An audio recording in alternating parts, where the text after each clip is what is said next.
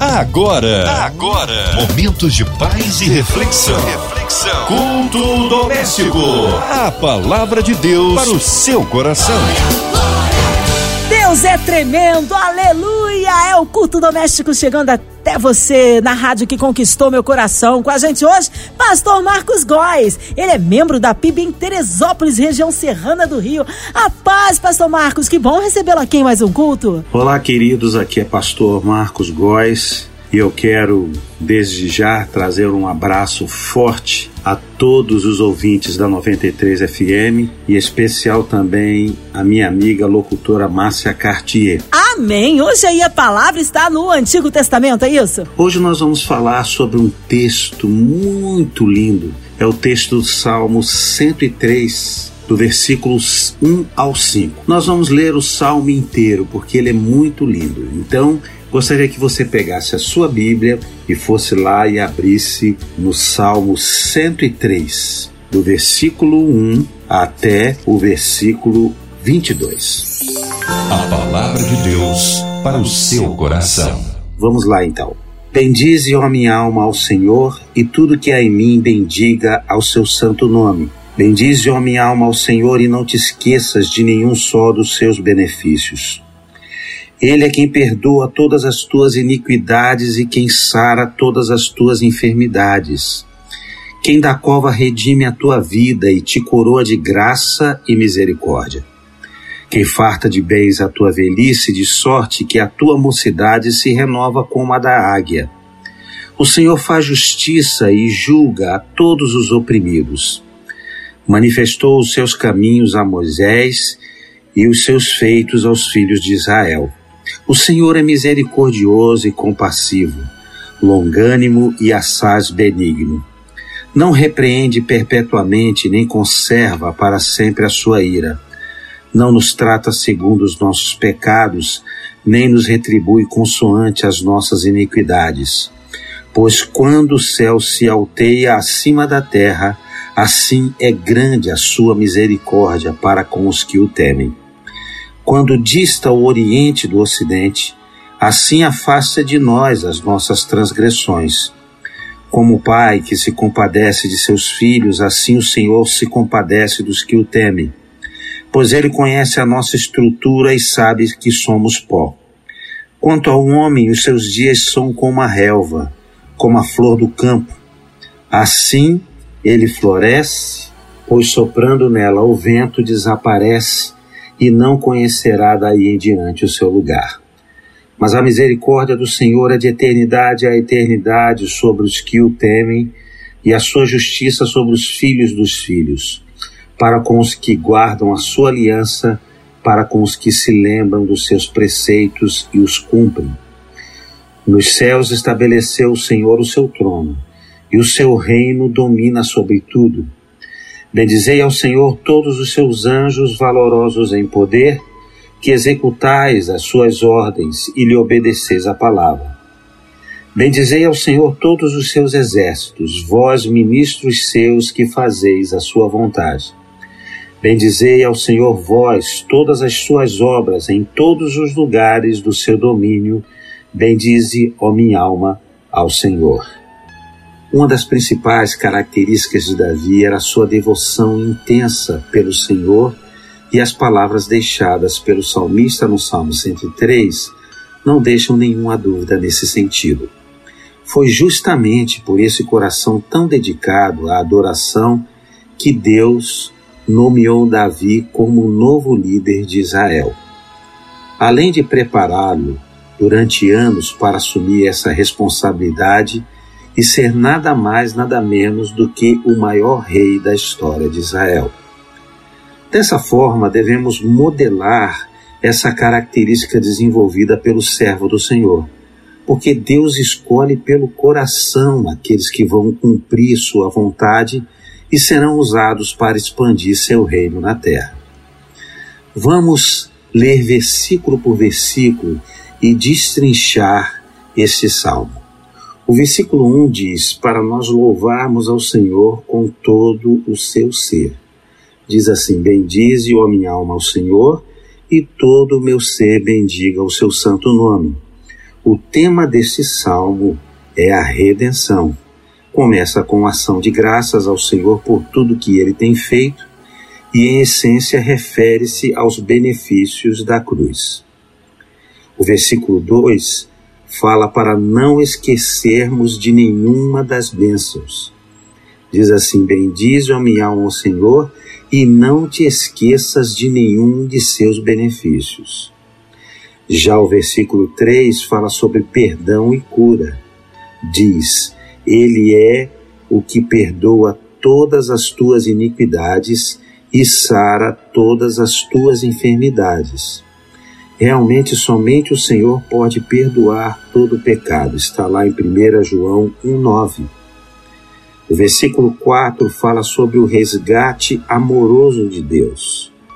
Diz: Que redime a tua vida da ruína, que te coroa de favores e misericórdias. A palavra redimir significa comprar algo que se perdeu devido à morte, rebeldia ou falta de pagamento. Jesus nos redimiu por meio da cruz. Está lá em Efésios 2, de 13 a 18. Já o versículo 5 fala sobre a satisfação trazida pelo Senhor.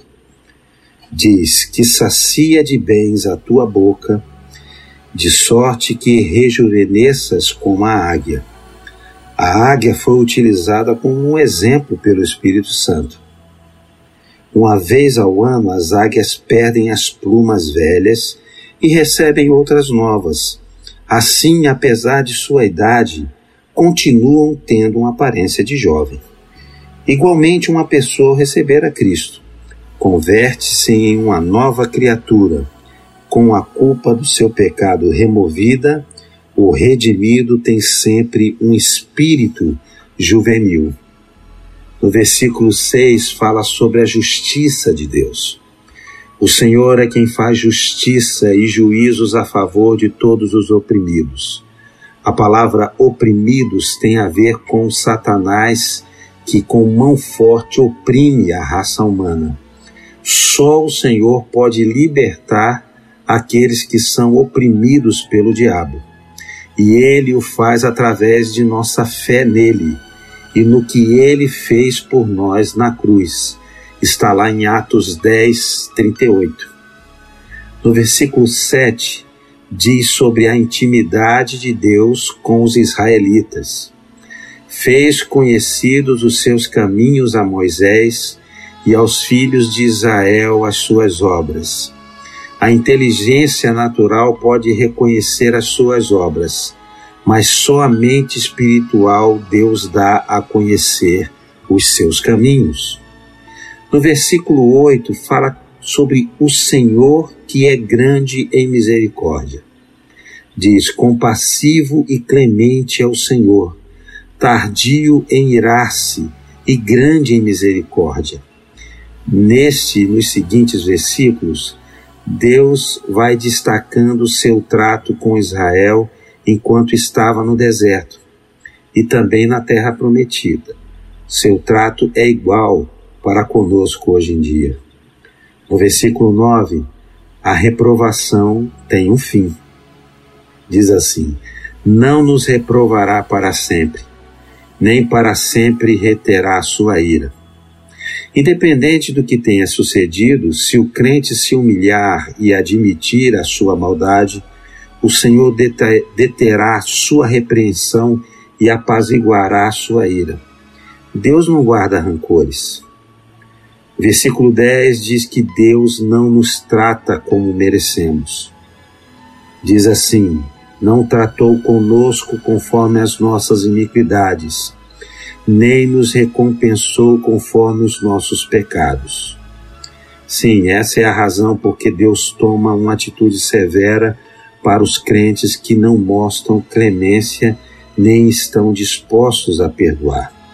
Ele espera de nós que nos comportemos para com os outros como ele mesmo se comporta para conosco. No versículo 11 fala sobre o amor imenso de Deus diz: Porque assim como os céus se elevam sobre a terra, assim engrandece a sua misericórdia sobre os que o temem. Isso se refere à misericórdia sem limites, mas com uma condição. A condição é que tenhamos temor a Ele. Se tivermos temor a Deus, haverá menos iniquidades. Já no versículo 12, ele nos afasta dos nossos pecados. Assim como está longe o Oriente do Ocidente, assim afasta de nós as nossas transgressões.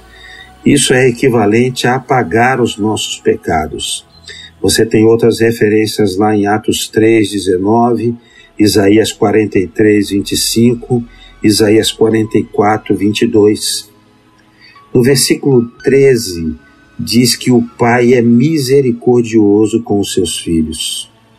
Fala assim: como o Pai tem misericórdia de seus filhos, o Senhor tem misericórdia do que, dos que o temem.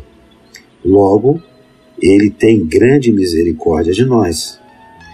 No 14, diz que Deus sabe das nossas limitações. Diz, porque ele conhece a nossa condição e lembra-se que somos pó. No 15, fala sobre a brevidade da vida humana Diz: Quanto ao homem, os seus dias são como a erva, floresce como a flor do campo. No 16, fala que nós desapareceremos em um piscar de olhos. Diz: Passando por ela o vento, logo perece, seu lugar já não será mais conhecido. Assim como uma flor que floresce e em pouco tempo murcha, o homem também falece. Não se pode saber onde esteve a flor, tampouco se pode saber onde esteve o homem, independente de quão desgastado tenha sido ele antes. No versículo 17, fala sobre a duradoura misericórdia de Deus. Mas a misericórdia do Senhor é desde a eternidade até a eternidade sobre os que o temem, e a sua justiça sobre os filhos dos filhos o sentido desse versículo tem algo a ver com os versículos anteriores. Não há confiabilidade no homem, mas há grande confiabilidade na misericórdia do Senhor.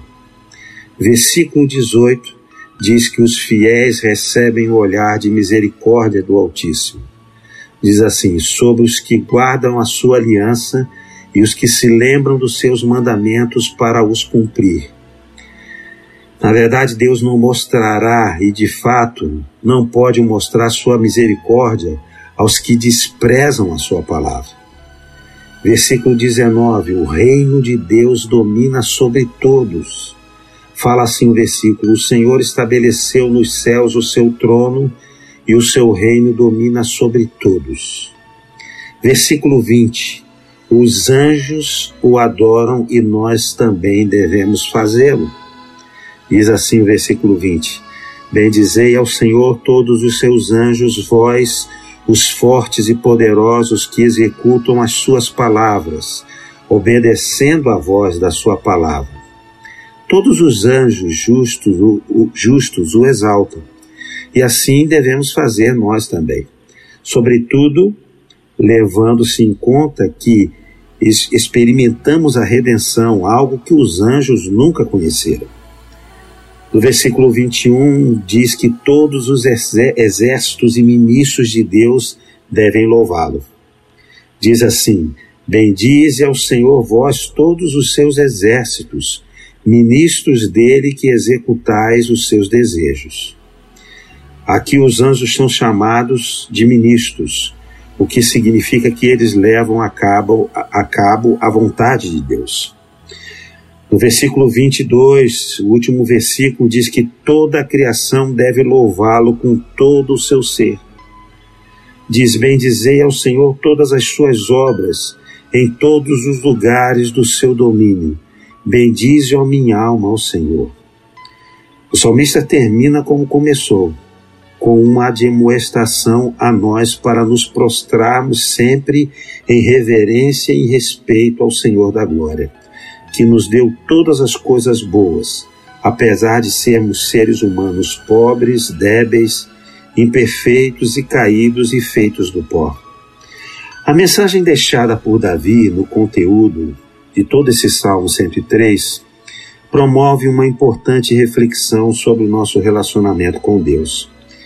O salmista destaca vários aspectos da misericórdia do Senhor e dá ênfase para o fato de não sermos merecedores de tamanha bondade e assim a recebemos. Além disso, o ponto central de sua narrativa é o Senhor deve ser louvado por todo o nosso ser.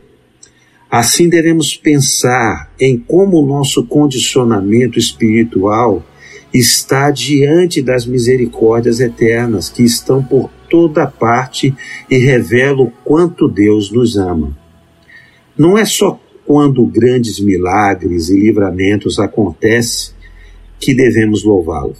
Muito pelo contrário, é nos detalhes, nas coisas mínimas, que o mais perfeito louvor pode ser feito para Deus. E digo mais, até também nos momentos que estamos tristes e sem saber o que está acontecendo. Um bom pai deseja estar presente na vida dos seus filhos. Os atos misericordiosos do Senhor servem como convites para que nós nos lancemos no relacionamento de verdade com Ele. Quando conhecemos alguém famoso, por exemplo, muitas vezes não sabemos bem o que fazer e muito menos o que falar. Quando acontece de repente, então, é ainda pior. Quando já sabemos que teremos a oportunidade de encontrar alguém que admiramos, ficamos pensando o que falar e como falar. Às vezes parece que tudo foi bem melhor do que imaginamos, mas quando a situação é mais inesperada, ficamos sem saber o que falar. No geral, fazemos alguns elogios sobre o trabalho da pessoa. Dizemos o óbvio: eu admiro o seu trabalho, você é um grande atleta, foi e é uma das melhores atrizes do país. Eu acho você muito divertida tudo que a pessoa já sabe. Algumas vezes, quando temos alguma experiência com Deus, isso também acontece. Exaltamos seu nome, dizemos que ele é santo, maravilhoso e tudo mais o que ele é e sabe que é. Não podemos surpreendê-lo em nossas palavras, mas podemos apenas entregar o coração, e é isso que ele espera de nós. Nosso coração sedento, e não poemas e palavras inimagináveis. Em Apocalipse 4:8, João relata os anjos no céu que não cessam de dizer: Santo, Santo, Santo. Seria um trabalho exaustivo, mas isso ocorre porque estão simplesmente se entregando e reconhecendo a grandeza de Deus. Muitas vezes não sabemos como louvar, o que dizer ao Senhor mas tudo o que ele deseja é ouvir a nossa voz simples falando, nem que seja o óbvio. Ele é santo, maravilhoso, grandioso, príncipe da paz. Outra coisa que nos chama a atenção é que o autor do Salmo 103 ressalta como é bom receber as bênçãos de Deus. Em qualquer lugar que trabalhemos, temos alguns benefícios. Não apenas o salário, mas outros tipos de benefícios, tipo de cada profissão. O médico vai ter o benefício de poder indicar os melhores profissionais para os seus familiares e amigos. O jornalista pode ter o privilégio de conhecer pessoas importantes e de se aprofundar em diversos assuntos. O motorista pode ter o privilégio de fazer horas extras e assim por diante. Conhecer a Deus nos traz o privilégio de conhecer alguém que nos sonda, nos entende e nos orienta conforme a retidão de seu caminho, e não à vontade de nosso próprio coração ou conforme as variações culturais da sociedade. Mais que isso, temos o privilégio do perdão de nossos pecados, cura interior, transformação, libertação, Podemos não conhecer a Deus fisicamente, ainda bem, pois assim exercemos a fé. E sem fé é impossível agradar a Deus. Mas podemos sentir o agir de Deus e vivenciar seus feitos, assim como Moisés era conhecido por Deus e vice-versa. Conhecer os atos de Deus é um privilégio. E é maravilhoso conhecer melhor a sua natureza e grandiosidade. O Salmo 103 nos alerta para isso, para a revelação de Deus através de seus atos, ainda hoje. Através dos feitos de Deus, podemos compreender seu querer, mesmo sem conhecê-lo profundamente. O Senhor não parou de trabalhar. Ele trabalha para os que nele confiam. Por isso precisamos olhar seus feitos e contemplar sua glória através de seus feitos. O Salmo 103 nos traz uma revelação de alguém que está claramente apaixonado por Deus. Isso por causa dos seus feitos e da sua constante ação no meio do povo, do povo de Israel. Assim como o Senhor se mostrou a Moisés, ele se mostrou a Israel através de seus feitos. Ainda bem que ele não nos trata como merecemos. Isso nos faz lembrar de seu amor e misericórdia, por isso o salmista transborda seu coração de amor. Ele recebeu este amor primeiro. Ele percebeu como a grandiosidade do Pai lhe foi alcançada, mesmo sem merecer.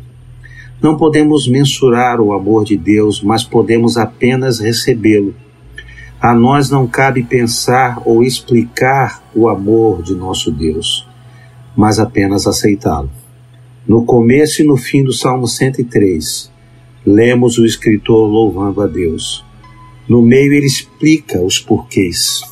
Assim nos cabe louvar a Deus no início e no fim, independente do que acontece no meio. Acontecem coisas boas, batalhas, e nós podemos agradecer por não sermos tratados como merecíamos, segundo os nossos pecados. Estamos aqui e temos estado para sermos abençoados por Deus.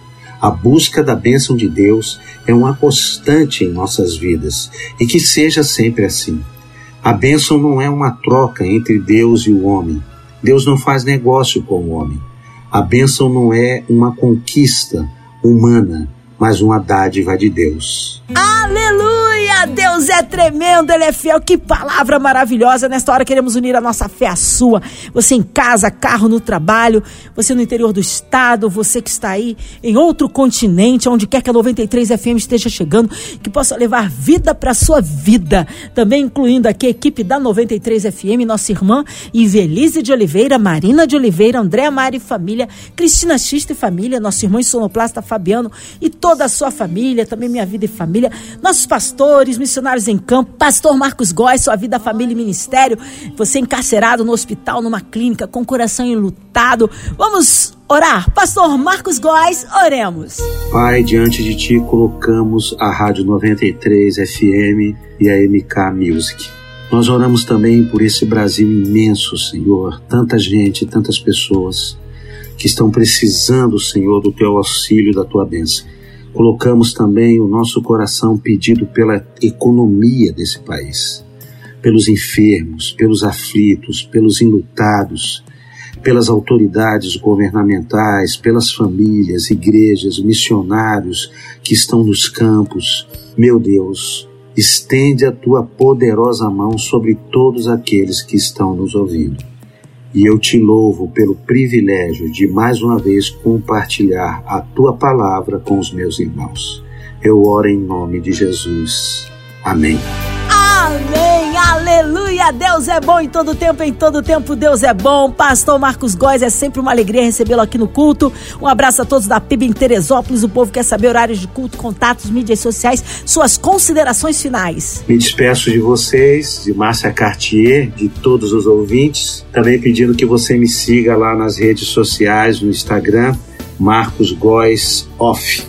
Tá bom? Estamos lançando novas músicas para a glória de Deus. Um forte abraço e que Deus continue abençoando ricamente a vida de todos, em nome de Jesus. Amém. Ah, obrigado, carinho, a palavra e a presença, pastor Marcos. Seja breve retorno, nosso pastor aqui no culto.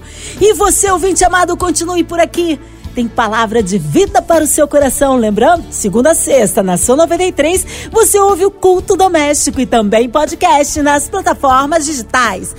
Ouça e compartilhe. Você ouviu? Você ouviu? Momentos de paz e reflexão. reflexão. Culto doméstico. A palavra de Deus para o seu coração.